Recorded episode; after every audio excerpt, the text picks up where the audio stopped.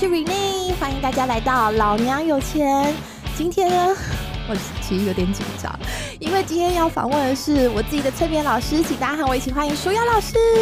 嗨，大家好。好哦，舒雅老师就是嗯，不但是我催眠老师，其实本来是我的催眠师，就是呃，很多人都会问我说，哦，你怎么会从一个口语员？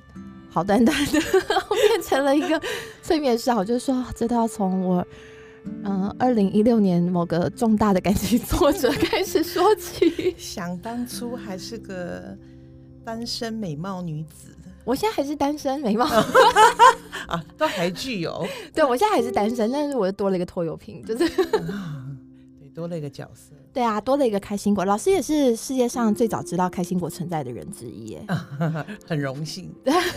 对啊，就是那时候我在美国发现自己怀孕的时候，就哦，应该是这样讲，就是我在某一次找老师催眠的时候，老师有带我去看未来我自己的生活样貌。嗯，然后那时候我就呃，我印象很深刻是老师说你呃去看十年后的自己，我记得四十几岁吧，然后。然后我就说我看不到，然后老师说好，那再去看二十年后的自己。然后就说哦，我在一一栋房子里面。然后老师就问我说，房子里面有没有其他人？我就说嗯，我感觉不出来，我只是觉得里面可能有养猫。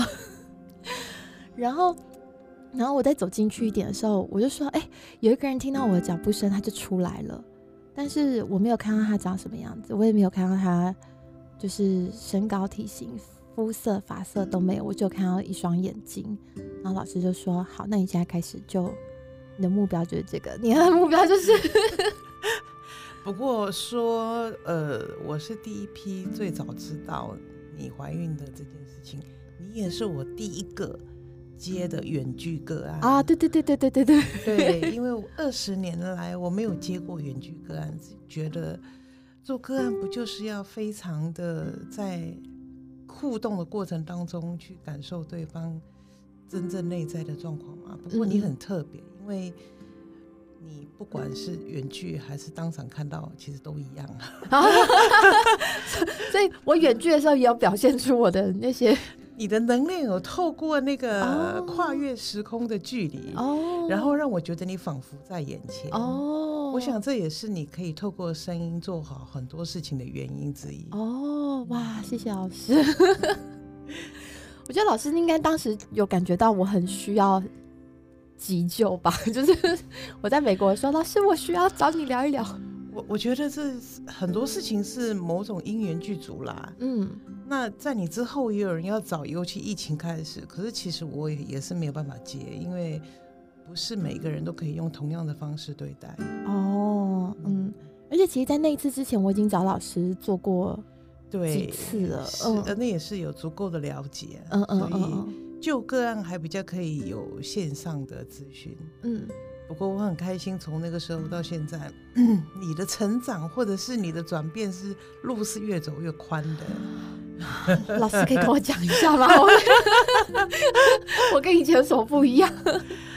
你看，你以前就是刚开始是感情嘛，嗯嗯。那其实我我是觉得你本来就应该往前走的人呐，嗯，往前走会有更好的啊，嗯。可是其实对那时候的你来说，这些话好像也听不进去，那就让你自己去看嘛，嗯嗯。那你既然看到了一双那么明亮的眼睛，那么那么爱意的眼神在看着你，那你还犹豫什么呢？然后接下来印象比较深刻就是美国，嗯嗯，这一次啦，嗯嗯嗯。说实在，我那时候有点惊讶哦，这个神转折吧。我记得老师那时候说：“我叫你出国去发展，你怎么出国去生小孩？” 因为当时就是一个好吧，其实各方面都很干练，然后非常有才华的女孩子，嗯，只身到戏谷去，嗯，你的想象中后面的展开应该就是哇，就事业风风火火啦，然后招商什么什么，接下来不是这些吗？嗯，怎么说？哎。要生小孩了，嗯嗯嗯嗯，那不过同样的一个特质，不管是事业还是安排自己的生活，嗯，基本上只要不钻牛角尖，路都是越走越宽的。哦，对，所以加上你，你发了孩子的父亲的照片，搭配你，天啊，这个小孩子会有多可爱？对，那时候老师给了我一个心锚，就是我有点不太敢回台湾生小孩。那时候觉得自己虽然是一个很敢做敢当的人，可是我觉得那个敢做敢当只有在美国，就是有一点，就是反正人生地不熟，我做什么都不会有人来评判我。但是想到要回台湾生小孩这件事情，就会觉得说我没有那么敢做敢当。然后，所以我那时候才会打电话跟老师讲，因为我我本来是打算一个人在国外生小孩的，可是因为就是胎想不稳啊，然后流血啊什么，就觉得好像应该要回台湾比较对小孩比较安全。可是我就觉得回台湾我就孬掉了，然后。所以其实吼，一个人去面对事情，有时候不是那么难，难的是，呃，你要近乡情怯，或者你要开始要去面对一些你无法回避回避的状况。比如说，我经常说吼，当了妈妈之后，你才会发现。躲都躲不掉很多你内在必须要处理、必须要疗愈的过程。嗯嗯，比如说亲子关系，嗯，你跟你的孩子之间的亲子关系会投射到你的成长过程当中的许许多多的亲子关系。嗯嗯，我们每个人当母亲都是第一个会去对照到的对象，都是你跟你的父母亲相处的过程，他们带给你的感感觉，嗯，不管他是好的或者是不好的，嗯，虽然长大后。自己会理性的去回观、回看过去，说：“哎，其实那都是爱的出发点，只是你当时接受到的并不是这样。”哦，有些东西，父母很容易，呃，我们不要说以爱为名了，事实上他就是以为这个就是爱，嗯，哦，因为关心，嗯，就是爱，可是传达到我们这边就会变成干涉、限制、嗯，指令，然后挑剔。对，当他跟你诉苦的时候，你可能会觉得你在跟我情绪勒索。嗯，哦，我我近几年来这四个字听到好多好多，我也觉得 有没有个案一走进来就说我被情绪勒索？几乎不用个案，亲戚朋友或者是以前的学生或什么什么，任何的，我说哇，现在当人多难呐。嗯，你不闻不问，人家会觉得你不关心。嗯，你闻问了，然后人家就会觉得你情绪勒索。有时候这个力道的拿捏哦，真的自自己要时时刻刻保持成长了。嗯嗯嗯，才知道说在现在这个年代，表达关心的力度在哪里。嗯，哦，比如说我经常有时候上课会举例，我说我就呃有时候看到人家在抱怨说，你不要叫我加油了哦，你不知道我多么的努力吗？嗯嗯，你是要逼死我吗？嗯嗯嗯，然后我就会心里一惊啊。完蛋了！我也经常讲这两个字，那这两个字会不会也让别人觉得我在逼死他？我之前跟人家讲说你要放下，然后就就有一个人跟我说：“不知他人苦，莫叫人大度。”你不知道我吃，然后我就哦是好，对，所以很多时候我们也同时扮演了那个无意中给别人压力的那个人，即便我们可能只是一个共同理心。嗯，即便我们只是觉得很希望，或者觉得哎呀你辛苦了，嗯嗯嗯，所以举凡包括你辛苦了这几个字，我们会觉得说，哎，我只是觉得我如果是你，我会觉得很辛苦这样的意思，嗯嗯嗯。可是对方会觉得你就说风凉话，你是知道我辛苦了，可是你能来当我的辛苦吗？哎，我容易吗？我 真的，我觉得要做。就是疗愈工作、助人工作好难哦。是，所以我现在遍地的玻璃。现在讲话的时候越来越少哦，尤其是非个案期间。嗯嗯嗯嗯，讲话越来越少是呃，我们就倾听吧。嗯嗯嗯。那再慢慢的抽丝剥茧，去用最简单、最无伤或最中性的方式。嗯嗯嗯，来去表达一些些许的支持。哦，那如果。你觉得那个也是一个压力，那我就觉得很抱歉，因为那不是我的本意。嗯嗯嗯。然后讲到这个，我又想到有一次也听到某一个人说，你就知道讲话，你就丢丢丢丢你的东西出来，然后再跟我讲说，这不是那不是你的本意，不是你的本意，那就不要讲啊。啊，真的，这个世界很多时候真的是很难。我觉得其实现在人最需要真的就是倾听跟陪伴。然后这是我跟老师学的，因为我以前也不是很擅长听别人讲话。对我，而且我的倾听跟陪伴，我只限于说，好吧，我们就进个案室来，嗯嗯，我们就单独两个人的地方，嗯，你愿意来，表示你愿意接受我这样子的倾听，我的模式的陪伴，嗯，哦，那至于社交平台，至于公共场合，至于擦肩而过，有时候一个点头问候，那我就不多说了。嗯嗯嗯。哦，我就觉得其实对任何事情，对任何人，我们都怀抱善意，只是你有没有接收到？那我觉得缘分到了，你就接收到了。嗯，我以前在开工作坊啊，或者是讲座啊，然后我都觉得，嗯。大家都是想要解决问题，所以才过来的嘛。然后就觉得说，哎，大家既然报名了，我是不是也要协助他们去解决这些问题？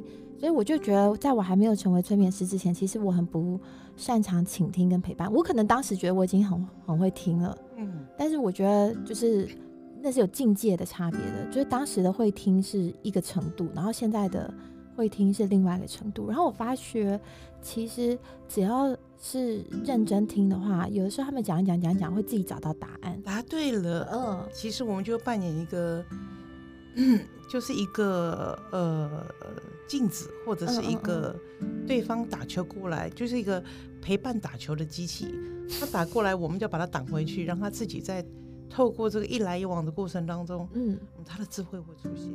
嗯嗯嗯嗯嗯，对啊，他的他的智慧出现的时候，他就比较不会觉得这是别人给的意见。对，刚刚跟瑞内谈到了，在为什么他会当催眠师哈？嗯，然后他也问过我一句话，就是哎，老师你觉得我适不适合当催眠师？这个在上课之前都讲过，上课之后到现在做过那么多个，他也讲过。我觉得我不是典型的这种就是做疗愈工作的人。包括就是像上次跟一些催眠师的同学聚会，我都还是觉得我好凶啊。其实哦，一个角色会随着每一个各种不同的特质的人，会有不同的发挥的方式。嗯嗯嗯。那你要相信个案的智慧，他找到你就是他就是适合你这种方式的催眠师。嗯嗯嗯。同一个老师，同一个学派教出来的，每个人会发挥的程度也不一样。嗯。所以，如果你想要成为比如说像我这种，嗯，你觉得不像我就是不适合，那就错了。你就是适合你这种样子的催眠师。我当然也很想要成为像老师这样子，就是这么的温柔，然后这么有耐心。我有时候，我记得有一次我的个案结束之后，他去跟他的朋友说：“哎，我去找 Rene 催眠了。”然后他就说：“我虽然躺在那边，我可以感觉到 Rene 一直在翻白眼。” 我没有，我真的没有。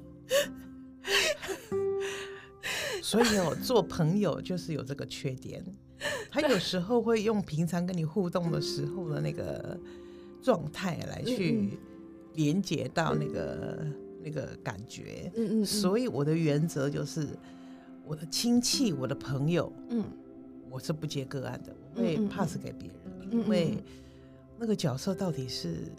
你是张老师，还是你是我的谁谁谁？嗯嗯嗯嗯嗯。所以这有时候就比较难。嗯嗯嗯。对啊，我也是除了实习的时候，就是找了几个朋友当白老鼠。后来就是只要是朋友要来找我，我都说你要不要直接去找我的老师？有有有，我说了收了很多你们的个案。对啊，刚刚也谈到人家说几年前，二零一六、二零一七。我我二零一七怀孕，我印象中我来找老师应该是二零一五啊，那个时候的一个呃女强人到现在的催眠师，这个历程走的有点开太大的外挂哈。然后我就想到了说，嗯，那个从丰盛冥想那个时候开始，我就我就说，你看你当时还在烦恼说，如果没有那个疫情。嗯，你不会没事，你的口欲停掉也不会没事。嗯，如果你不是一个很有正面思想思想的人，你不会在没事当中找一件事情来做。然后再有了那个风声冥想，然后呢，再来就催眠师，嗯，再来现在的空间，以及大家可能受惠很多的老娘有钱，嗯，所以任何的如果有一个。促使你有动力的一个诱因或基础，你只要抓住了，并且踩上去，它就成为你往上爬的第一个阶阶梯。我就觉得人有的时候啊，人算不如天算，就是就我我的意思是说，我的意思是说，我们都很想要去做职涯规划啦、人生规划啦，然后呃，人就是很希望，我觉得那是一个。我不太确定到底算不算是一个集体潜意识的制约，就是觉得说，哦，如果我的资源有限，我时间有限，我体力有限，然后我存款有限，那我什么时候最适合买房子啊？然后是买几千万的房子，然后头期款要多少？就是会一直就是呃以终为始的去想说，我三十岁是要怎样，四十岁怎样，所以我现在要开始怎样怎样，然后去一步一步做一些很缜密的规划，但是。有的时候，如果你放宽心的话，就是人算不如天算，就是宇宙可能会有更好的安排在这些规划之外。嗯，任何一条岔路出去的平行空间，都有可能是更宽广的。老师，可是很多人就问我说，他们很难让直觉开车，哎，就是他们就觉得说，我的人生好像一辆车，然后我坐在驾驶座，然后我就要先想好我的方向，然后我要怎么开，我要在哪里停车，在哪里加油。那他们就说。即便有的时候感觉到直觉，他很难放手让直觉开车。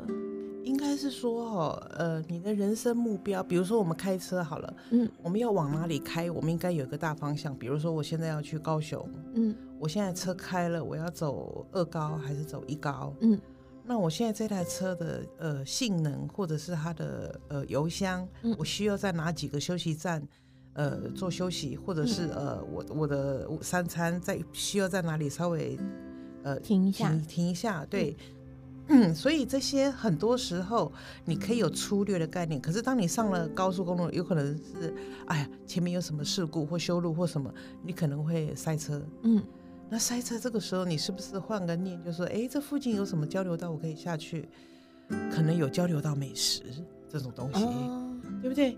我我们曾经就因为这样而发现了一家很好吃的交流道美食哦，啊，这个我就不报了，因为讲了以后 太多人去，我就觉得吃不到了，自己 就很麻烦。对，平常生意已经很好了，那这时候就是付费解锁，大家 大家如果懂那，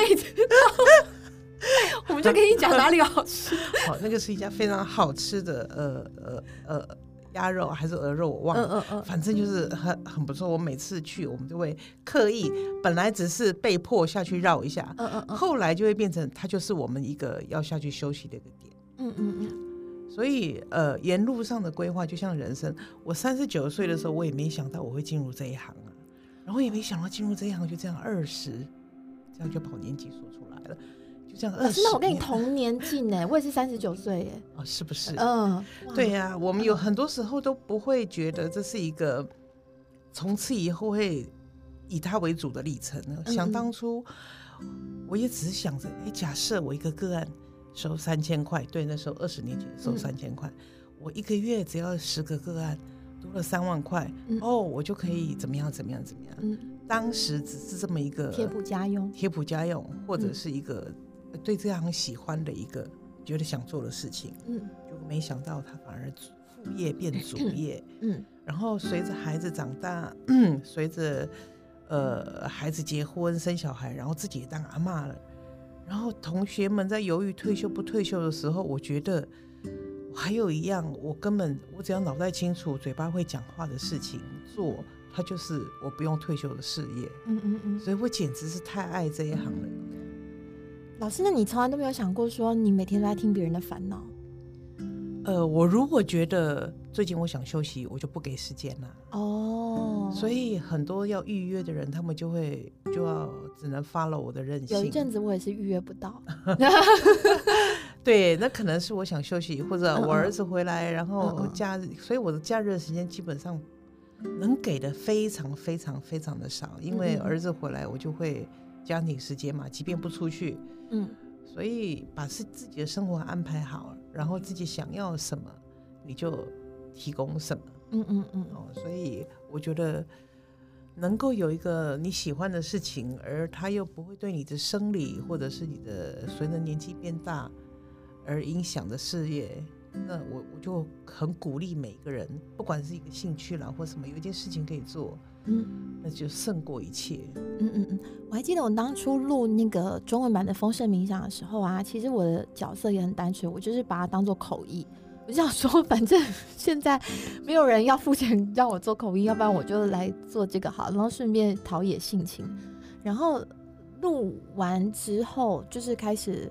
呃，有社团嘛，大家会发问，就说啊，那冥想的哪一段是在讲什么啊？然后，然后到底怎么练习啊？这些。然后那时候我记记得我来找老师说，老师，我想要再录一个别的，就在丰盛冥想之后再录一个别的。然后我就问老师说，老师，你有没有一些冥想的稿子可以给我念？就是 就是 你当制作人，然后我只当那个播音员这样子，然后来制作一个节目。然后老师就说，你来上催眠师的课。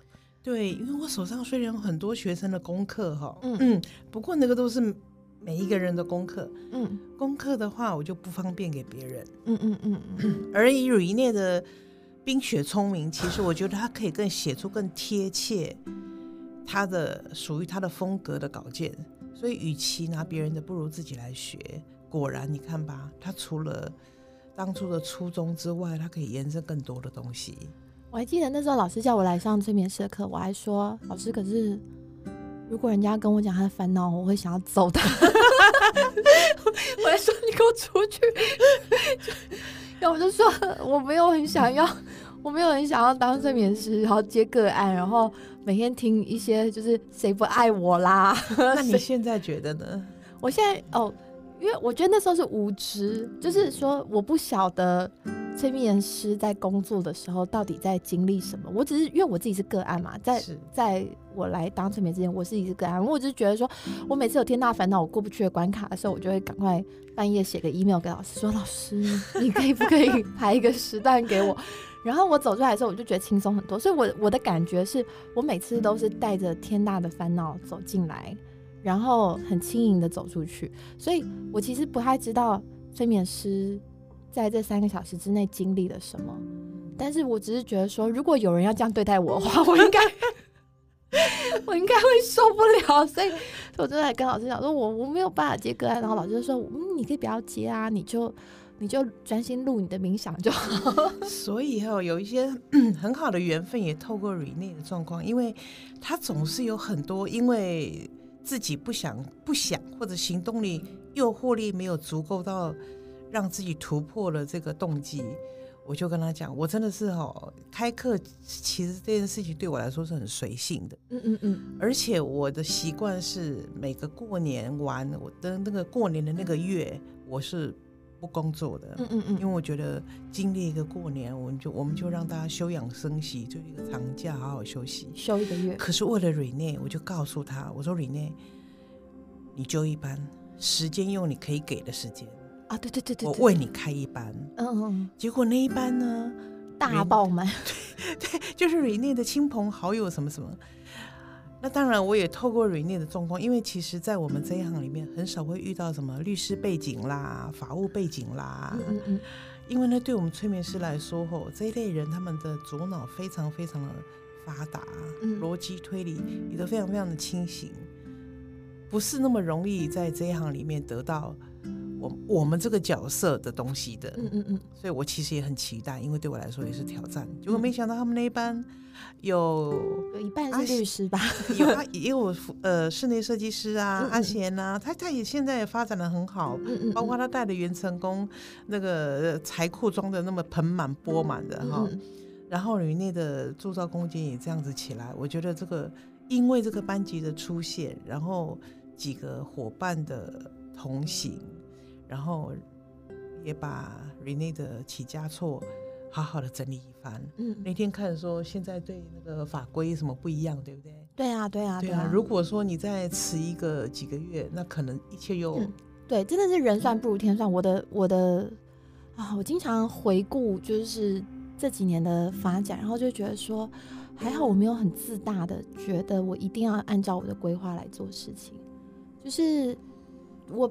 我爸妈的工厂荒废了蛮多年了，然后我一直都没有想要去处理。然后我也觉得，就是每次提到我爸妈的工厂，我妈就很容易有很多的烦恼，感觉就是那背后有非常多的压力，所以我就是能不碰我就尽量不碰。但是那一年来，呃，那一年就是我。我跟老师说啊，我录了丰盛冥想，然后我觉得里面有些东西呢，其实是蛮抽象的。然后如果没有做过冥想，或是没有接触过身心灵的人，要理解还没有那么简单。所以我想要做一个自己的。然后老师就说：“那你来上课。”然后我就想说：“嗯，我其实蛮常在外面开工作坊，然后租教室的。那如果我以后要做这个的话，不如我就把我爸妈的房子整修一下。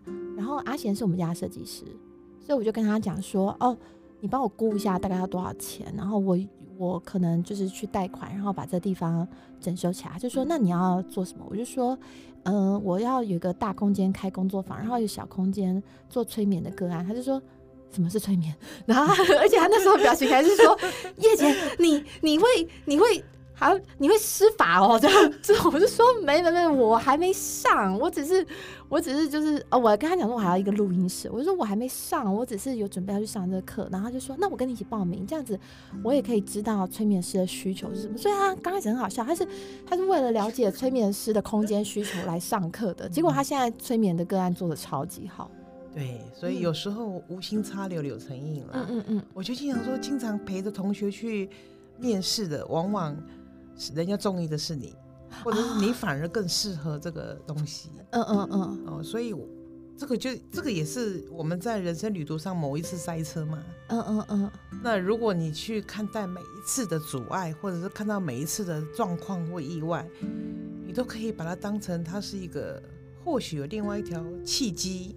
嗯，来看待老天爷就强迫你去尝试一个你从来没想到的东西，嗯，说不定会有更多的惊喜，嗯嗯嗯，哦，像我们眼见的，我也是，你也是，嗯，阿贤也是，嗯，对，所以我一直不会去想太远的事情，好，因为你如果要想更远，人出生就是在等死嘛，所以 所以你进公司就是为了要离职嘛。哦，对不对？你生了小孩就是等着他离开你嘛。嗯嗯嗯嗯，离巢。对，就是他一定会有他的家庭，他一定有他接下来人生更重视的人。嗯嗯嗯。所以你如果要一直去看终点，嗯，你可能会越看越悲观。嗯嗯。那么你大概有个终点哦，我我的心情上，在每个阶段要走到什么程度？嗯。那呃，什么事情是我喜欢的？什么事情、什么状态是我在那个当下是会开心的？嗯嗯嗯。看太远没有用哦。我们如果开车在路上，你一直去注意下一个红绿灯，你可能就会一直在闯红灯，因为你没有看到你眼前这个红绿灯。嗯嗯嗯。哦，所以眼前其实当下真的是老生常谈啦，它其实真的是最重要的。老师，那可是就是我我们也蛮常跟大家讲说是要活在当下，但有的人他就是对于未来会。呃，他觉得他必须要有明确的未来，或是有规划，他才有踏实感，否则未来的不确定性会让他很茫然，甚至很焦虑。嗯，未来规划，喜欢规划的人，当然为规划，他会成为一个呃主心骨。你可以抓着这个轴线，然后即便自己在很多外在诱惑的时候，会让你回到这个初衷，这个很很好，没有错。嗯，只是它不是你唯一的选择。哦。我们经常说什么叫做舒压？好的舒压方式是要让自己不是只有一样的选一个选择，选择多个。比如说，你如果只有靠打篮球舒压，嗯，那防疫期间你不能出门，你不是闷死，嗯嗯。所以，如果你同时有一个呃打篮球的舒压，同时你也可以呃可能是线上桌游啦，嗯，这个也可以。那么你就有扩大支持的自己的系统哦。对，所以我自己的孩子从小哦，呃，我就为了他们可能会离家去出国念书啦，去外地念书的心理准备，那我就培养我儿子说，呃，你们要找一样自己可以完成的运动，嗯，以及培养一个自己可以完成的便于携带的乐器，嗯哼，哦，你不会说，啊，我心情不好，我就想弹钢琴，那如果没有钢琴，你怎么办？所以。可能我我儿子一个就是学单簧管，然后也就俗称黑管，一个就学小号。那当然很吵，不过用到的时候也不多，至少他们会，他们懂。嗯嗯嗯。哦，所以当然了，随着他们长大，更多可以引诱他们去分心或者是舒压的东西就更多了，线上游戏啦什么的，对不对？只是我们要经常去想到，虽然人人的社会它并不是一个可以独立于外的一个。状态，可是跟你自己相处最多的都是你自己。嗯嗯嗯嗯。哦，你在外外面交朋友的同时，回到家，即便是只有一个人，你也要能够好好的自处，自己也能够过得安心，求安心才是最重要的。嗯，所以安全感这个东西，什么才叫安全感？三千万、五千万，还是三亿、五亿？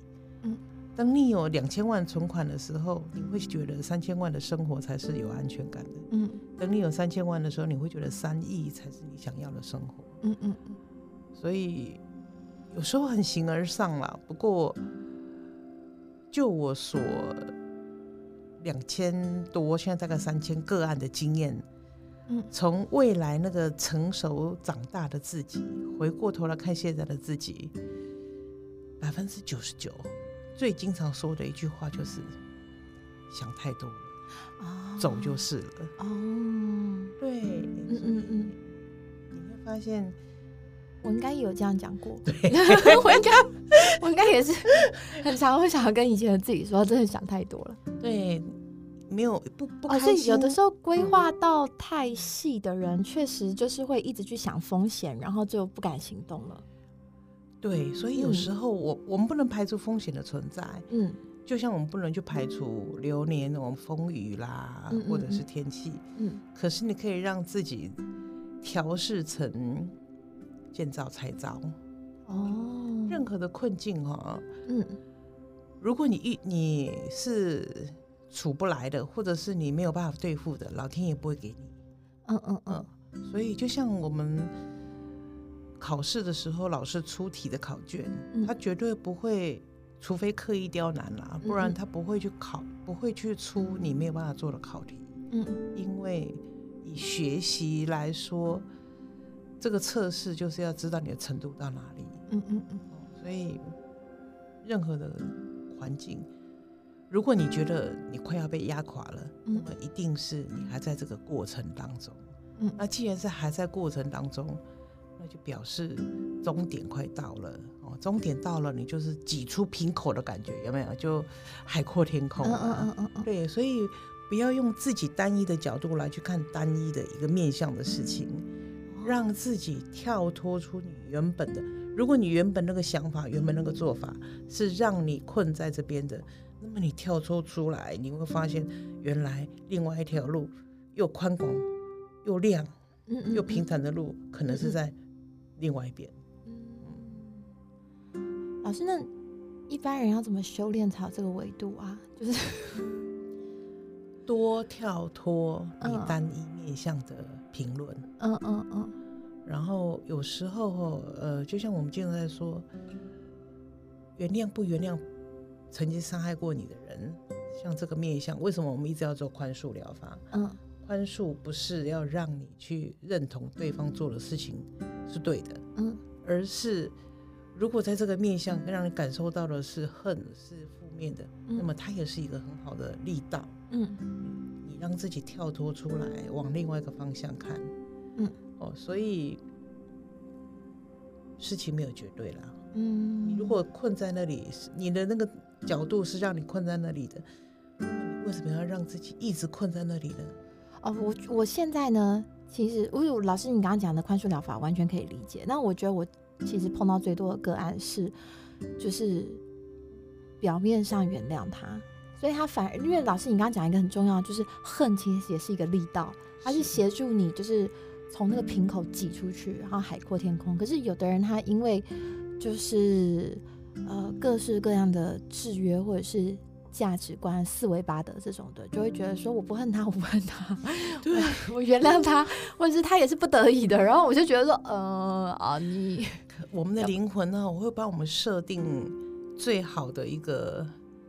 一个成长的方式，嗯，如果你这一题是必考，嗯，那么你就算当掉了，他下次还会再让你补修，嗯嗯嗯。所以你现在，我们经常说，讲的一口好原谅，讲的一口好催眠，嗯，讲的一口好宽恕，嗯，其实那都是嘴巴讲的，嗯，那个都是你脑袋想的，嗯，你心里对这件事情真正的看法跟你自己的角度在哪里？嗯，你有没有让自己成长出来？用一个大人，用一个更高我的，或者是更智慧的角度来去看待这件事情。被情绪掌控会就是你经常说的，哎，现在开心果在爬虫脑了，哈。嗯，他他一爬虫脑，我的人类脑也宕机，就是我也会跟着变成爬虫。所以这这个时候你就要去意识到啊，Rene 说这个时候开心果在爬虫脑了，我是不是现在也在爬虫脑？嗯嗯嗯。所以让自己的维度高一些，现在很流行讲维度嘛，对不对？嗯嗯。让自己跳脱出来你原本的那个角度、那个视野，嗯嗯嗯，以及或者任何你成长过程当中，你认为你受伤的那些困境，嗯，或许。人家并不是要伤你，嗯，只是到你这边的解读，他就是刀。可能在他的感觉里面，我是因为你有这个能力，所以我要要求啊，或者是我是因为觉得你可以，所以我加压。嗯嗯，很多事情它都是对应的。嗯嗯嗯。那我们就像我们上一次，呃，村民研讨会，光聊一个宽恕疗法，我们就把时间 全部用光光了。对，所以宽恕这种事情真的是，嗯，它是一个需要历练，而且需要呃转化的过程。嗯嗯。如果过去那些情绪都是垃圾，那你要让它变成堆肥，还是一直闷着当垃圾？嗯，人生哦，是你自己去决定的。嗯嗯嗯。它它是养分，嗯，还是恶臭哦？所以各自去解读。所以我越到后面的带个案，我越越随着个案的，我越尊重个案自己的智慧。嗯，我不会去让他说啊，你看到的未来一定要儿孙满堂什么没有，因为你自己开心才是最重要的。嗯嗯嗯嗯嗯。老师，那你刚刚最早的时候，你有提到一件事情，就是说我们自己很多没有处理好的课题，都会投射在亲子关系里啊。是啊，嗯，我记得那时候老师你有就是给我下暗示，就是说 你如果没有处理好，你如果没有处理好跟父母的关系，你就这课题就会反映在你的伴侣关系上。然后如果你这个伴侣关系的课题没有处理好，就会反映在你的亲子关系上。然后我那时候就觉得啊，我要做功课，我要做功课。其实是很常见啦，呃，我们在命理，在东方的命理也有这样的说法，就是比如说你是女生，那么父亲的课题，如果你没有处理好，或者是你没有学会，嗯，那会出现在你的先生、你的伴侣身上。嗯，如果你伴侣啊，OK，我离婚，大不了离婚，那你的问题课题会继续在你的孩子身上出现。嗯，好，如果你女孩子，可能又出现在儿子上。嗯，所以我经常说。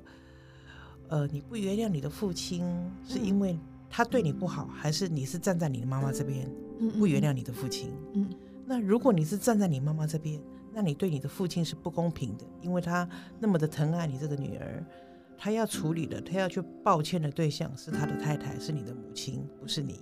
嗯嗯嗯，每一个人把自己的角色扮演好，每一个人分清楚这些共情，或者是这些自认为。呃，被伤害不被善待的历程，然后去好好的规划，或者是转换心态。你下一步的路是要在一个成功的起点，还是在一个怨对的起点？这很重要。你现在的现在的当下的这一步，你是轻松的，你是丰盛的，你是。很开心的，欠我对你，那么你就是在一个很，你就是已经在一楼了，嗯嗯嗯，你就是往二楼的方向爬，嗯嗯嗯。如果你一直是觉得我现在哦还有很多很沉重的状态，谁谁谁都是谁，所以害我现在怎么样，都是谁什么什么，所以只要是谁对我怎么样，我就会怎么样。那么你的力量，你的能量是交托到别人身上去的，嗯嗯。所以你的一生只能随着别人带你的状况而。摆动，嗯，那不是一个好的状态，嗯嗯，我们每一个人的力量其实都在自己手上，嗯，我我我现在懂了，就是 你竟然现在才懂，没有啦，就是我本来懂一些啦，但是我觉得我，因为我我还有就是有时候我自己懂一些东西，不代表我可以把它讲出来啊，对，就是有些体会真的是体会，就是身体才能够去领会，那可是你要你要。想要跟人家分享，或者是把它变成你可以输出，然后哪天拿你的体会来抚慰个案，或者是协助他看，我觉得那都是另外一层的功夫。对，所以这个就是为什么瑞念他们那一班很难得的原因，就是我其实不是很喜欢开课，嗯，因为要把东西透透过讲出来，嗯嗯。不是那么容易。好啦，谢谢老师，还开了三个班，因为我们那一班报每个人只好报到第二、第三，因为老师一年之内好像开了四班，前面三年没开班，然后就一年开三。所以 Rene 他们班有同学就是说，等我的催眠课等了三年，我确实就是。在雨念他们班之前，我就真的很家教班，随性啊，好吧，两三个人我们就上上上。他上课期间其实就像是一个交流，偷偷的帮 超级巨星开 私人包场课，是我们报不到的。所以 上课这种要传授、要教这种东西，透过讲真的很不容易。嗯，可是呃，我觉得瑞内有那个把东西诠释出来，并且。总是能够无心插柳柳成荫那样的能耐存在，所以我一直都在观察他有什么更多的。我我可以有心插个东西吗？我有心插的都讲不出来，我无心插柳的柳成荫，那我 你有心插的还没有出来，是因为时机点或者你自己还没准备好。哦，你的老娘有钱不是去年就想做了。对对对，可是今年做了不是成时机成熟更好？对对对对对对。对呀，所以，哎，有时候 Rene 哦，他就是觉得他没有抱怨一下，或者没有把自己 把自己骂一骂，他就觉得自己好像不爽快。不过人都是这样，你要有时候要要求自己一下，你才会进步。嗯嗯嗯。哦，对，我现在在想说，嗯，好，就是。我的强项可能就是要无心插柳，所以我日子可能要过得更随性一点。像很多人说，哦，你不想谈感情的时候，你就遇到真爱。然后我想说，哦，是这样子吗？那我就从现在开始立地成佛。对啊，像不是要带开心果去国外吗？对啊，我记得你上一次就跟我分享，就你你想要的生活啦，什么带小朋友去那里生活，然后我就。记得你有这样的想法，我就觉得，哎，我两个孙子是不是大一点，我就可以交给你，然后让带他们出去游学。你想，你现在不会去，还没有做这种事情，可是你有这样的雏形，嗯嗯嗯。那等到时机成熟，是不是你就可以加会很多的，觉得想要彻底在英文环境，或者是呃没有办法跟着孩子出国的这个爸爸妈妈们一个很好的机会。那一天有一个那个什么，有有一个影集或者一部电影，嗯。已经很久了，他那又重播，我又看了一下。他们就讲小朋友去夏令营，整个暑假就在那个夏令营，嗯，然后就交同样的同年纪的朋友。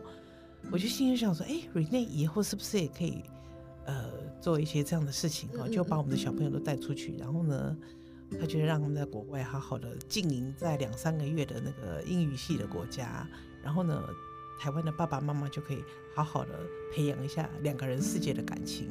哦啊，是要丢包给我吗？当然了，不是这样吗？丢哦，我以为是说爸爸妈妈要一起来，然后 哦，随随你啦，看你怎么规划。哦，丢包给我的话，嗯，我想，我想让我这样看。哎，其实我觉得真的可以，因为我就是有一些很适合的人选可以当。那个大姐姐，或者是当阿姨，对，所以 Rin 的才华，不管是在上什么沟通课程啊、工作坊啦，或者做很多的义工，我都觉得以她的个人魅力，或者她周遭延伸出来的一些一样的年轻女性朋友们，她们都能够发挥的更老师。可是我跟你讲，我真的没有把握说我朋友敢把小孩丢包给我，因为我的一些三观跟正常人太不一样了。到时候如果小孩回来之后，他就开始就挑战妈妈的，有这个计划，有这个规划，以后就会发展出来最适合的方式哦。就先不用去想太多，不放心的你就一起来呀，妈妈跟着哦。我一个朋友他是呃跨国连锁饭店集团的高阶主管，是不是？然后呢，我就跟他说：“拜托你，你去哪里，我旅游学团就搬到那里去。然后这样我们周末至少呢，就是说还有高级饭店可以。”去吃把费啊！这个 时代就是一个资源整合的时代嘛，嗯嗯嗯嗯，对不对？你出你的你能出的部分，嗯，然后对方提供每个地方的资源整合起来，这个对你来说，我觉得你很适合做这个啊。哦，你都能把一本本来是翻译的书，然后当成一个呃录好玩，也不要说录好玩了，就是一个尝试，然后开始愿意付出。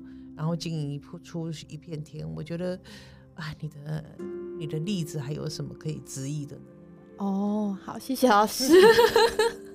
说不定这一次你带开心果去三个月，然后你妈妈也去上了，因那个就无心插柳，我妈找到真爱。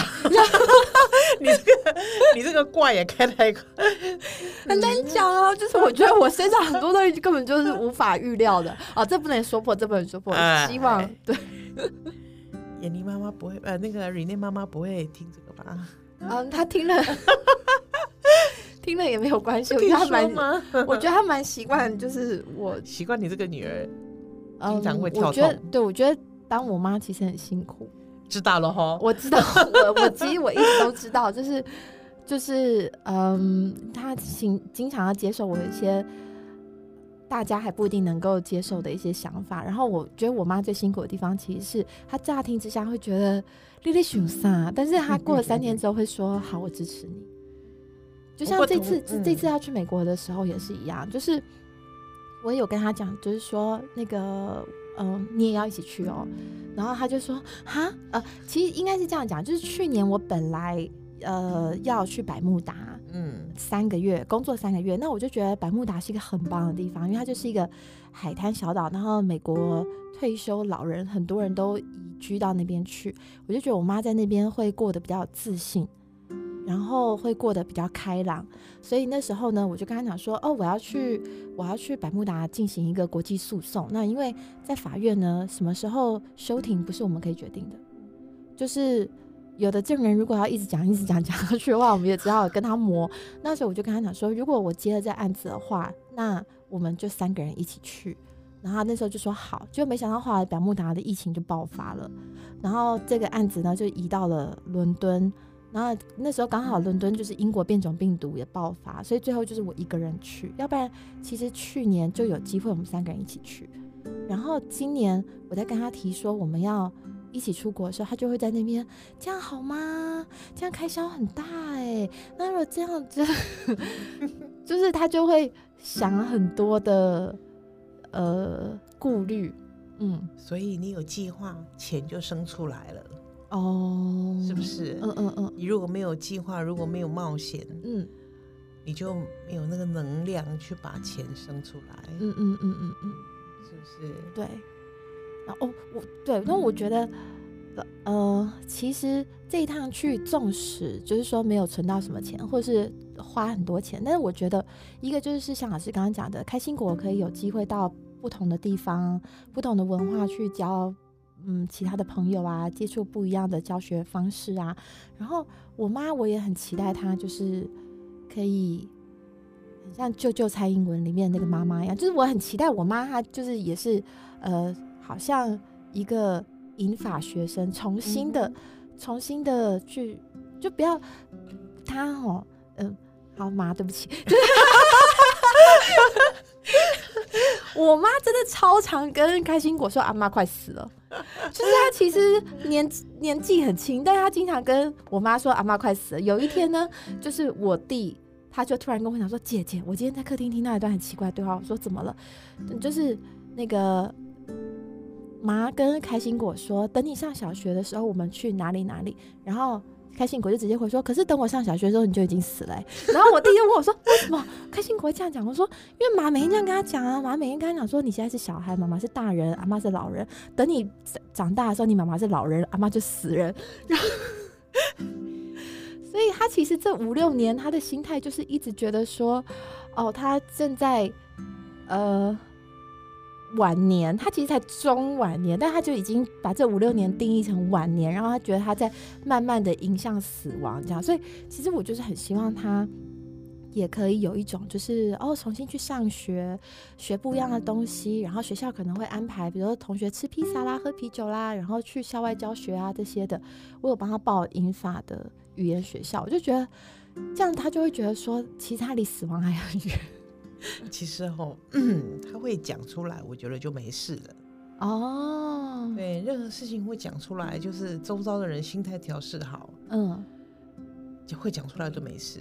嗯嗯嗯嗯。所以有时候讲出来虽然不是一个好听的话，不过周遭的人只要不要听到心里面，这些都是一个这很难哎，这是另外一种释放啦。嗯嗯，他如果不讲，心里这样想才有问题。哦，他会能量越来越消沉。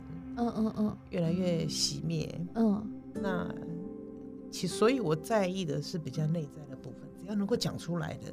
不管他今天很爱唠叨啦，嗯，他唠叨表示他脑袋还是有个牵挂，嗯嗯，还是觉得他还还什么都要管，嗯嗯，你们什么都让他不放心，嗯嗯，他还很有用，嗯嗯，对你注意到他这样的出发点，听的人你们就去调试对这些语言，你们要把它当成是一个你不喜欢听的歌就 repeat 快转过去，还是你就让它随风而逝，嗯嗯啊，不过你记得。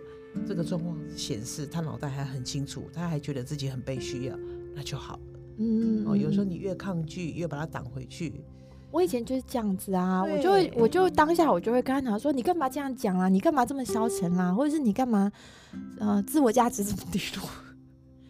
或者你就接呀，好啊，那你就一百二十岁，我九十岁，是不是？”哎，老老人家不是很会接这种球。以前，那我现在，我现在也只是就是听听就哈哈哈。你又来了，进步有进步。嗯嗯，以前就会真的好想要扭转他的想法，但我现在就比较没有办法去扭转谁的想法了。嗯嗯嗯嗯嗯，对，我们只能顺着他的想法，然后把他的想法诱导到另外一个他可以接受的方向。嗯嗯嗯，对，所以用诱导的方式是最好的方式。嗯嗯嗯，对啊，所以我就觉得说，哦，如果我妈这次出去，然后有开心，然后有开眼界，那其实这钱都花的很值得，而且钱再赚就有了。对，而且说不定会开创另外一个事业契机，对不对？他有，他有在认真考虑哦。他说，他说他，他说，哎，那我没事，是不是那个来搞一个代购直播？然后我就想，因为其实我觉得代购是累的，嗯嗯，但是我觉得既然他有这个创意，我就不要泼他冷水。然后他就说。那你帮我想一个粉丝团的名字，我就说，嗯，阿姆德阿妈背着洋娃娃，也很好啊。我说，就是我觉，我就可以让他熟悉那边的东西，熟悉那边的语言、生活模式，嗯，然后尝试什么东西好，对不对？嗯嗯，对啊，对啊。所以我就觉得，我觉得我走到这一步，可以跟他这样子开玩笑，其实。老师，你应该也是觉得我进步很多吧？自己讲，超级多。你看，光我可以跟我妈讲说，阿妈背着洋娃娃，就是这件事情，我就觉得说，嗯，就是包括就是表示他谅解我生了一个洋娃娃，他也他也很享受啊。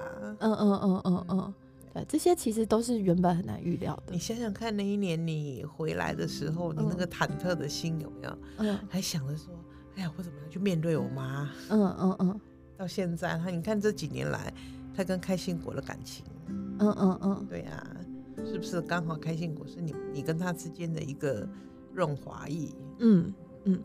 老师，你那时候就帮我下一个心锚，你就是说，你那时候就看了照片之后说，哎呀，回来生回来生，这一定超可爱的，一定大家抢着帮你带。我就心想说，哦，真的吗？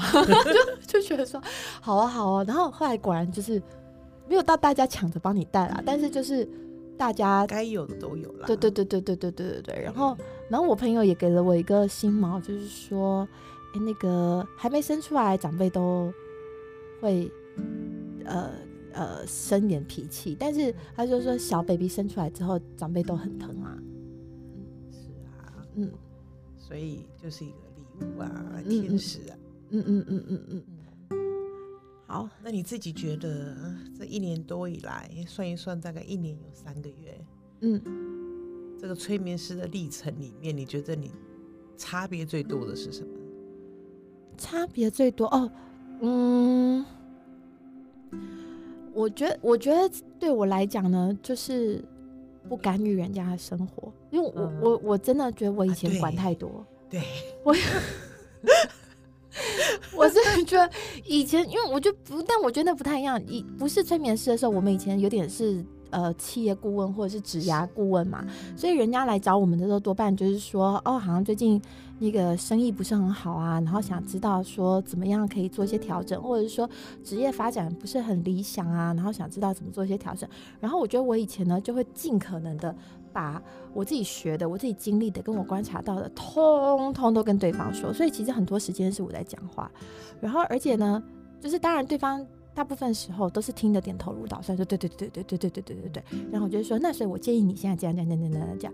然后结果过两个月，我发现他依然顾我，我觉得说你搞真笑哎，就是 我就会觉得说你干嘛来找我，然后然后问说我有没有什么建议，然后你又不做，那我我就觉得你不在浪费我时间吗？但是但是其实很多时候呢，那是别人的功课，那是别人的人生，那是别人的。决定和别人的责任，那只是我就会，我我我我我不知道为什么我就会把我的价值感建在那上面，我会觉得说你看得起我，你就会照我话做。那你后来没照我话做，显然就是你看不起我，或者是你嗯不尊重我的时间，或者是你没有体会到我给你的这些建议是多么有价值的事情。所以我觉得，我虽然不是一个控制狂，但是我心里面的这种对，所以你的求好心切了出来。对对对对如果他现在，如果他要吃九个烧饼才会饱，他现在才吃到第五个，你能够一口气把四个烧饼往他嘴巴里面塞吗？我以前会干这种事情，我 以前真的会干这种事。听我的就好了。对，比如说你吃不下，就把它磨成粉，把你灌进去。对啊，我以前真的会这样，然后我就会觉得，就是我我也好累，别人也好累。而且后面就会变得有的人会躲我，对，因为我好像没有达成你的要求，对对对对，我好像没脸来见我，对对对对对，所以这形成另外一种压力，嗯嗯嗯嗯，对不对？我我我真的是给人家压力蛮大的，所以很多时候就像我一开始讲的啊，我们的爱有时候会变成对方的负担嘛，那这一年来你开始发现你可以在。当支持的动作而已，就我还在学，我还我还在学，我有时候 我有时候还是会忍不住，就是会跟哥他说啊，你给我起来。没有，我觉 得我觉得应该是你的朋友或者熟的个案，你才会这样。啊，当然，我我对对于陌生的个案，你不会这样。所以如果有被 Rene 这样子的锤过的哈，你们就要知道，你们在 Rene 的心目中，你们是朋友哦。嗯嗯嗯嗯，是不是？就是嗯，老师在上课的时候，就是会一直提醒我们什么是干预式催眠，什么是非干预式催眠嘛。然后我自己，我自己人生的途中，我也觉得，就是非干预式对我的帮助是最大。非干预的意思就是说，这个建议不是别人给我的。是我在这个聊聊聊聊过程中，就突然这样，我懂了，就是悟了，对对。其实不是天启，真的是对方的循循善诱。但是，但是那一句话如果是从自己口中说出来的，分量会大很多，然后那个执行的动力会大很多。对，因为它是由内而外的改变，嗯嗯嗯，而不是由外而内的去钳制自己、强迫自己改变。嗯嗯嗯，然后。如果是别人给的建议，有时候我会觉得说，哦，那我要听，才有在做功课、交作业的那种感觉。所以我觉得，一个是对自己负责，另外一个是呃对这段关系负责，或者是有时候我们可能去请顾问，那你就是花了钱，你想说我要对我花了钱负责这样子。那可可是我觉得，我人生当中做的最好决定，其实都是来自呃别人开导我之后，我是啊发现的那个东西，所以。我就会尽可能的在个案室里面不断练习，就是有时候我都觉得那个答案呼之欲出，我就说你你你从这件事情你感觉到什么？然后就说我我我我就是快说，他才第七个超比别急别急，我就觉得说你就快要你快要想出来，你给我讲出来。不，这都内心戏啊！你当然就是你在人在现场，还是说还有呢？好，我们再来想想看，还有就是，但是心里面就是说，其实哦，你要知道人生的难哦，排第可以说排前三名之一就是为自己负责哦。我们太多的决定为什么要犹豫？为什么要到处问人家？嗯，就是不敢为自己的决定负责啊。嗯，所以包括啊。我如果原谅了这个人，我是不是就要为我自己负责？嗯嗯嗯。我如果怎么样怎么样，是不是就怎么样怎么样？所以只要你为自己负责，人生的难题就少一半。哦。包括你选择的对象，嗯，包括你不离开这个很惨的婚姻，嗯，包括你我那天就碰到一个个案，他不离开一个很惨的婚姻，然后我就问他说，我就问他 说，我就他就说，因为我感觉到害怕，我说哦好，你怕什么？他就说我怕以后没有人可以骂，然后我就心里想说，我就想说哦，是不是表示我有进步？你愿意跟我讲这么真实的内在的声音？对呀，这个人生的难哦，嗯，其实人生没有那么多的不得已。嗯，人生没有不得已这件事情，只有你愿不愿意为自己负责。然后，所以有的人就觉得他为自己负责，然后做错决定，然后就要自己承受那个苦啊。为什么是做错决定？什么叫做错？嗯嗯嗯。有时候我们错了决定，会让我们有一条新的路出来。我们经常说嘛。绕远路看风景嘛，嗯嗯嗯。那如果你的正确是高速公路，嗯，那么所有的省道、所有的什么阿里山、什么越自然的地方，那些都该死嘛，嗯，不是嘛，对不对？所以一定有很多种选择，那看你的心态呀。嗯，如果你今天虽然赶时间，可是你走错路了，那么既来之则安之，其实就是这样啊。嗯，说不定你会发现更多奇妙的事情，就像我们那个交流到美食一样。嗯嗯嗯，就像。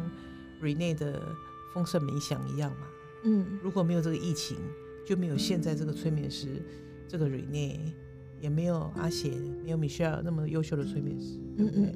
很多时候影响的不是只有一个人，你可以带动很多很优秀的人。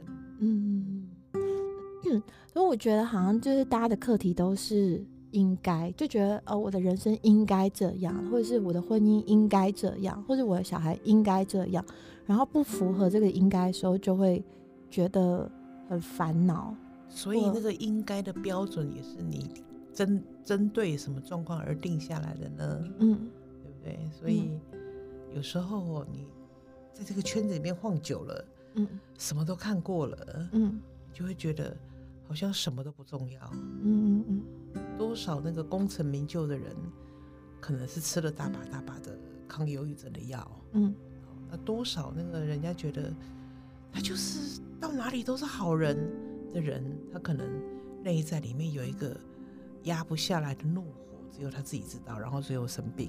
嗯嗯。所以很多时候哦，嗯，放过自己一马。可是你刚刚讲的那个，我像我。这两礼拜有个个案也是这样哎，就是他在催眠的时候啊，他的课题就是他只帮别人着想，然后从来不都不帮自己着想。然后我们就花了一两个小时的时间，然后一直就是我就是试图希望让他理解到说，他也要嗯照顾自己，也要关心自己，然后也要为自己着想。然后他就一直就是有点鬼打墙说。这样不是很自私吗？那呃，我如果为自己着想，我这样不是就对不起别人吗？或者是说，我就冷落了别人啊，或怠慢了别人啊，什么什么的？我就花超多时间，然后，然后我就觉得说，他好像有点理解了。然后在催眠结束，他做起来第一个问题就是说：“你一定很累吧？带了我那么久。”然后我就想说：“妈的，我刚刚就不跟你讲说为自己着想吗？就是。”就是他关心我，然后我超生气。我们不得不说哦，有时候专为别人着想的人，嗯，他也是不敢去面对自己。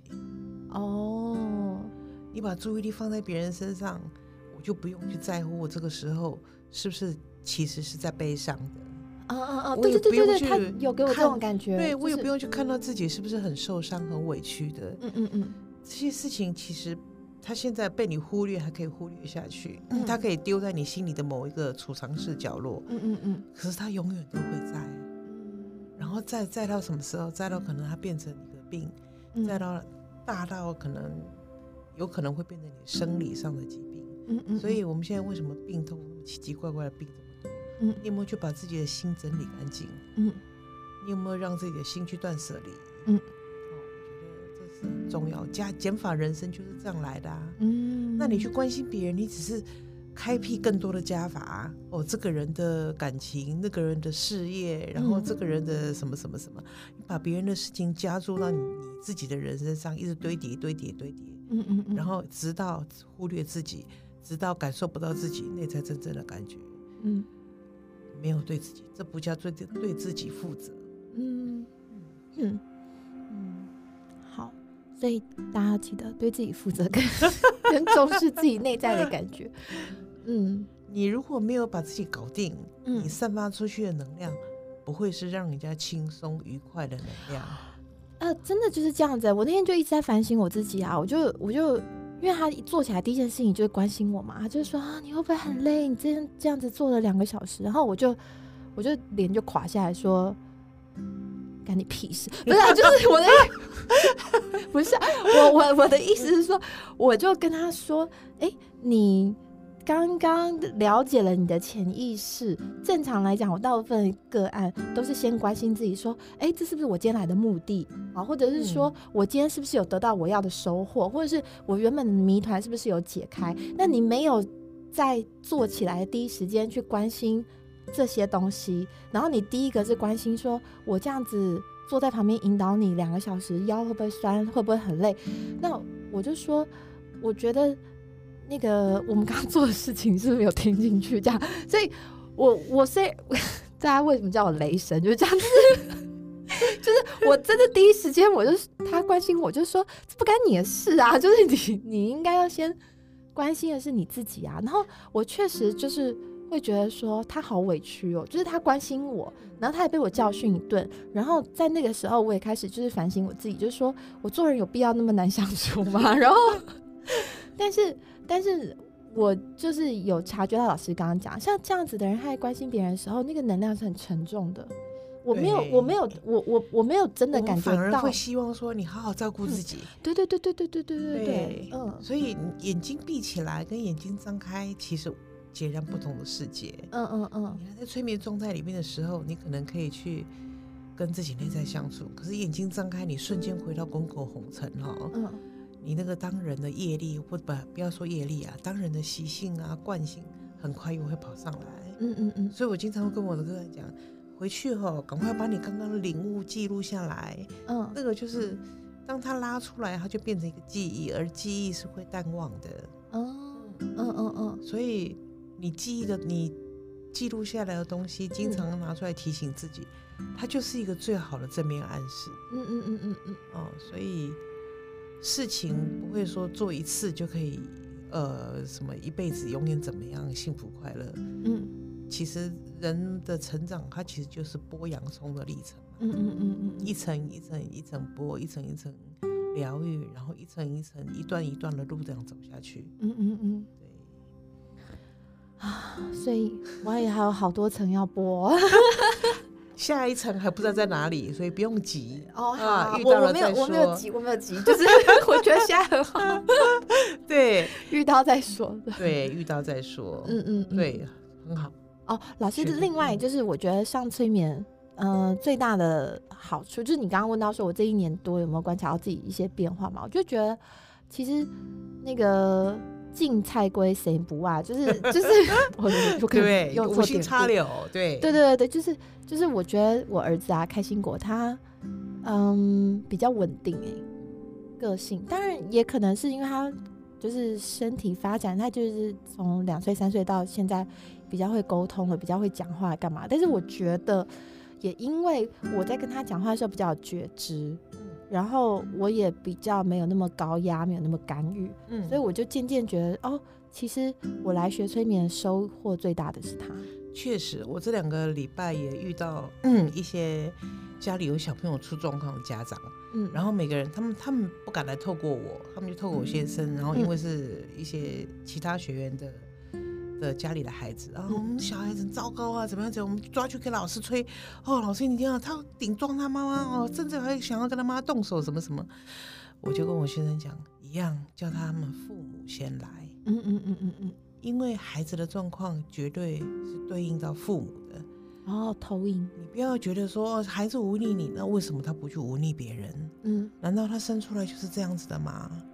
所以先来看看你的状况嘛。那当然，妈妈的精神状况有点问题，嗯，所以爸爸就先来了，嗯嗯嗯。结果当然是爸爸两个上市公司的老板哈，然后红着眼眶，然后当然眼眶肿肿的，然后哭着出去，然后跟我讲，我知道怎么处理的。哦，所以其实，嗯，事情都呃，小孩出状况。我们都不要说小孩，任何事情、任何人，包括你的属下、你的母亲、你的谁出状况，请先处理你自己。你自己处理好了，你就会有智慧去知道如何去应对这个状态。嗯，你要如何去接这个球，或者是如何去对应，然后两个人就打一支很好的双打，或者是打一支很打一场很好的球赛，或者跳一支很好的双人舞。嗯嗯，所以人跟人之间的互动呼应都是这样。你先让自己知道你要怎么去对应这个人，对应这件事情，然后如何呼应这个舞步。哦，所以人生有时候只要是关系，它就是一支双人舞。嗯，你会随着每一次不同的舞伴，然后他的步伐大小，或者是不同的舞跳舞的种类，然后要去应应他，而不是别人来应应你。嗯，你要别人来应应你，同样的，你也要去应应别人，它就是一个被迫的感觉。嗯嗯嗯。哦，把自己处理好啊。谢谢老师。我们这。一个小时嘞，聊了聊了聊了，然后有人录 podcast 录这么久的吗？哎，好久，好像我的都在，我的都蛮长的吧，四十分钟一个小时，因为我就是有太多人生的问题，没有啊，就是我自己就是有很多，我自己就有很多问题啊，然后跟很多观察，啊所以就就。谢谢老师花这么多时间。然后我们我们录这个也没有脚本，有没有？我我刚刚才跟跟 Rene 说，我说我以前我以前去接受采访的时候，人家至少会给我个反纲，好不好？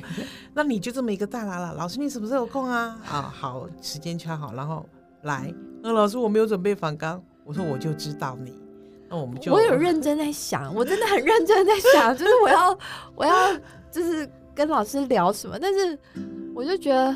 呃，有点 有点难收敛到，就是说哦，第一题、第二题、第三题、第四题，因为我觉得这就是一个不知道人生的写照，或者是或者是一个人成长过程的一个观察。其实我觉得哈，任何走过的路都会留下礼物啦，嗯嗯，包括 Rene 现在任何的临场反应，我相信都是他在口译的时候培养出来。临场反应其实是最难去教学、被教的一个东西。包括当催眠师也是，因为你不知道个案会突然间出现什么反应，或突然间他连接到什么样的事情。嗯嗯嗯。而那个临场反应，其实不管你在教多少的口语、多少的指令，嗯，有时候都不见得适合。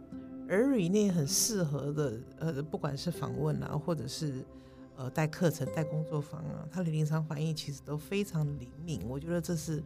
很难得的，所以我也很信任他。好吧，那我们就没有反抗，我们就进去吧，看要讲什么就讲什么吧。反正反正不合适的地方就可以剪接嘛。进了他回回我说，老师我不会剪接。对呀，我前面几集都没有剪的，直接上。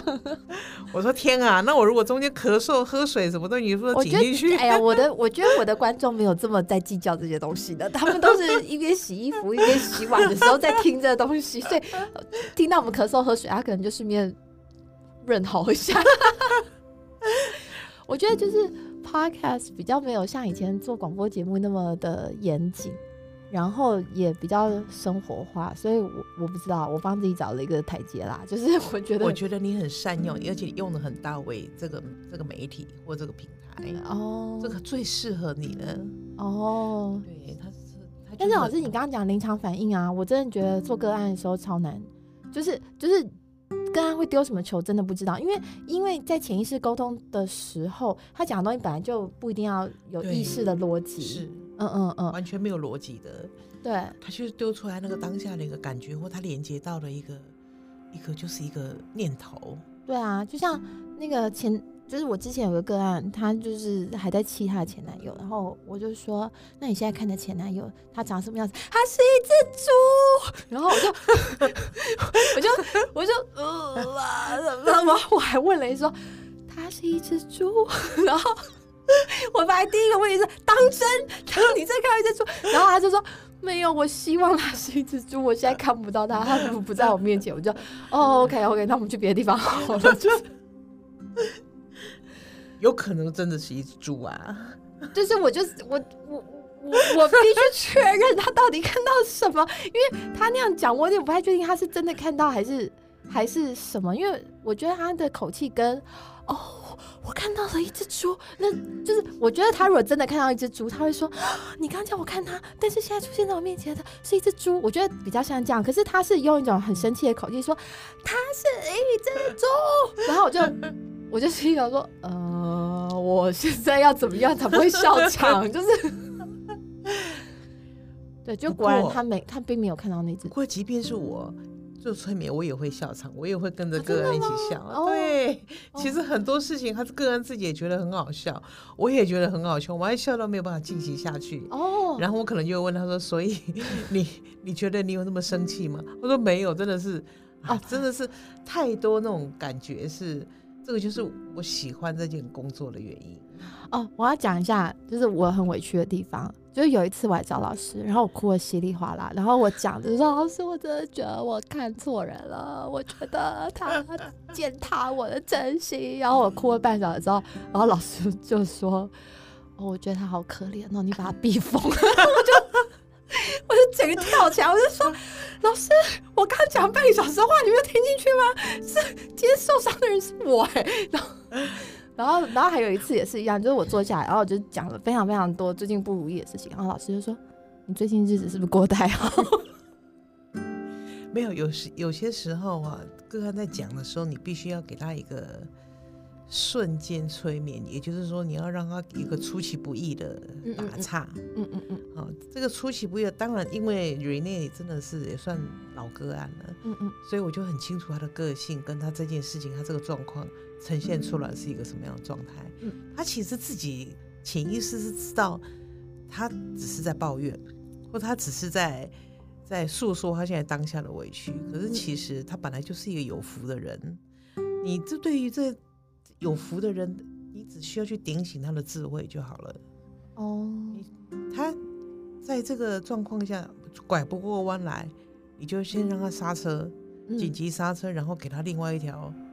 你看吧，这里有另外一条路，嗯，另外一个角度的意思，哦，他就会很快就哦，瞬间发夹弯，有没有？嗯，我我懂，我懂，就是像我们这种牛脾气的人，你没有办法慢慢的把他拉过去，对，没有办法用，没有办法用牵绳把他拉过去，有时候就让他撞墙紧急刹车。曾经说过，我最喜欢的就是金牛座，因为我小儿子也是金牛座。哦。Rene 也是金牛座，嗯，那金牛座的人真的就是牛，你知道吗？可是他们又是牛的很让人家疼。我就是很喜欢金金牛座的某些坚持。嗯嗯。那你要如何去应对他在钻牛角尖的时候？嗯。呃，他要去面对的，在那个坚持之下，如何让它转弯？所以就要在那个当下，可能一秒之间，你就要有那个脑袋就有几十个那个几几十句话那个指令要出来，你就随便抓一个，然后。最贴切的，所以有时候冒出来的什么话，我自己也不见得能够抓得住。哦，嗯嗯，懂懂懂懂。对，好哦，谢谢老师。刚刚才说已经录了一个小时，就我们又多录了十分钟。谢谢老师，啊，谢谢 Rene，谢谢大家，拜拜，拜拜。